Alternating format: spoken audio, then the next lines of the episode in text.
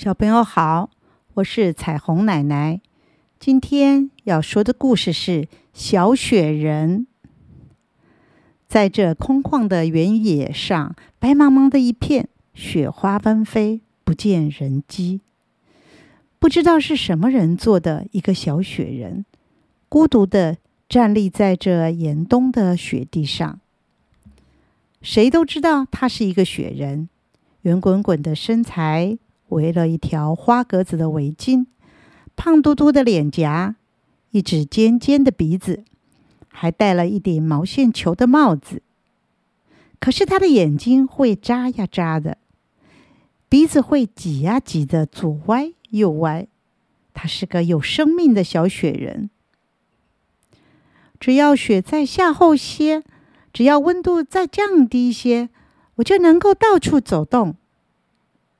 他的小脑袋里充满了对世界的好奇和想象。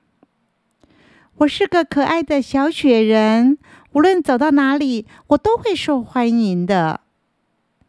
但是，他做梦也想不到，怎么这旷野突然会来了一群顽皮的小孩？他们发现了小雪人，又是欢呼又是奔跑，立刻围在小雪人的旁边。先是好奇的摸呀摸，后来变成了恶意的扯呀拉呀，有的捏他的鼻子，有人揪他的耳朵，有的扯他的头发，有人拉他的围巾，疼的小雪人是直掉眼泪。临走之前，他们还打了一场雪仗，一个个雪球满天飞舞，倒霉的小雪人又挨了几下。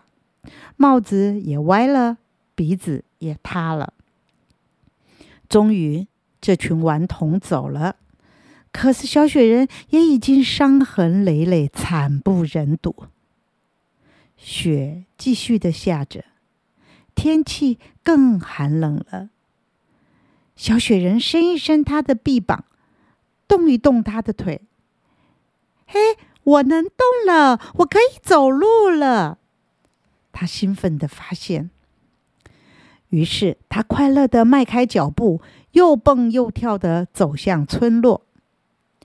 那是一个小小的村子，只有数十户人家。可是因为天气寒冷，每一家都紧闭着门窗，没有人在外面走动。窗户里那温暖的灯光是那么的吸引人。里面的欢笑声更使得小雪人决定上前敲门。咚咚咚咚咚咚，小雪人准备着一个笑脸。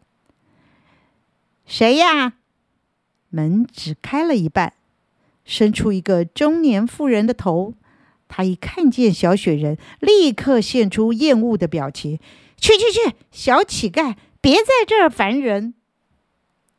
门立刻又关上，小雪人只得去敲另一家的门。谁呀？这家应门的是个又粗又沙哑的声音。一个又胖又壮的男人打开门，看见小雪人的模样，话也没说，就将门关上。失望的小雪人真不知道该怎么办才好。他鼓起勇气敲了第三家的门。谁呀？在这么寒冷的天气里，会是谁呀？是个老迈的声音。可是老半天门都没开。小雪人伤心的转过身，准备离开。就在这时候，门开了，是个年纪很大的老爷爷。还拄了根拐杖，原来他的行动不便，所以半天才开了门。小雪人挤出个悲伤的笑容，说道：“老爷爷，我能到你家休息一夜吗？”老爷爷立刻将门打开，边说道：“小家伙，外头那么冷。”你怎么会离开家在外流浪呢？快进来啊！进了屋子，老爷爷不停地问着：“肚子饿了吧？想吃点什么？很冷吧？快到炉边烤烤火。”小雪人只是摇头，坐在椅子上。他东张西望地看着四周，简单的家具，空荡荡的屋子，只有跛脚老爷爷一个人住着。小家伙，你怎么会这么狼狈呢？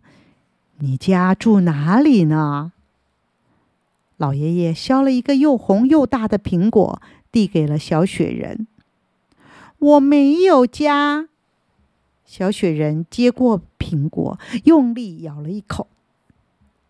没有家，那暂时就住在我这好了。我正需要有人来陪伴我。老爷爷拿了梳子帮小雪人梳理头发，还找来了一套干净漂亮的小衣服。于是，小雪人就住在老爷爷的家里，听老爷爷说故事，帮老爷爷做雕刻的活儿。那是老爷爷的最大嗜好，也是他维生的工作。有时候，小雪人还和村子里的小孩一块儿游戏。他又有礼貌，又活泼可爱，很受大家的欢迎。他就像是老爷爷的小孙子，老爷爷十分的喜欢他。可是总觉得奇怪的是，他既不怕冷，更不爱到炉边烤火。他喜欢下雪天，更爱在雪地里游戏打滚。他每天都很快乐，同时也带给了老爷爷快乐。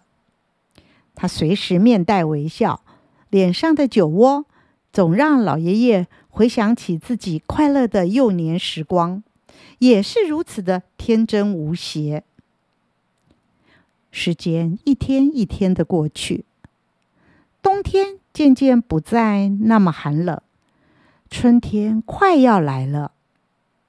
嗯，真好，暖和的春天就要来了，这是一个好消息啊！